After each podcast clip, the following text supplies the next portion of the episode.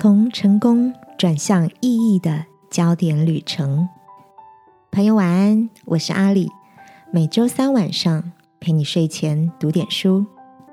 我爸爸很喜欢看 NBA 篮球赛，每次守在电视机前，都会认真的记录笔数。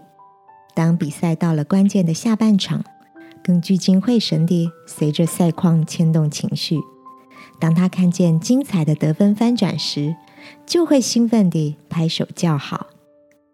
今晚要陪你读的这本书，是一本用球赛概念来比喻人生的书，书名叫做《人生下半场》。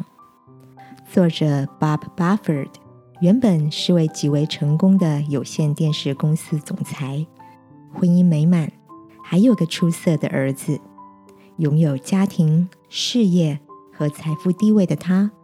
却仍然感到心灵有种难以忽略的空虚。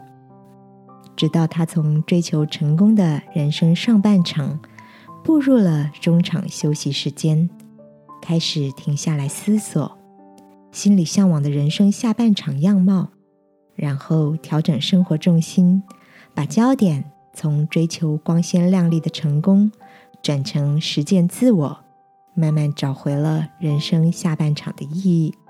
开始了一段喜乐丰盛的新旅程，亲爱的，现在的你正处在人生赛程的哪个阶段呢？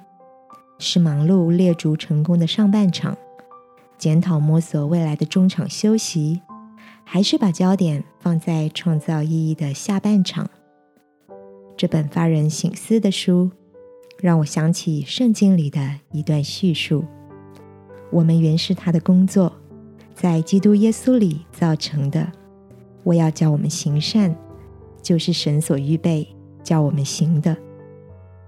不管你正处在哪个人生阶段，今晚让我陪你一起在祷告中倾听他所放在你我心中那个细微却美好的呼唤吧，亲爱的天父，求你让我能找到生命中的幸福焦点，不只是忙碌的追求成功。而是懂得行在你所喜悦的心意中。祷告，奉耶稣基督的名，阿门。晚安，好好睡。祝福你，为生命开启一段崭新的旅程。耶稣爱你，我也爱你。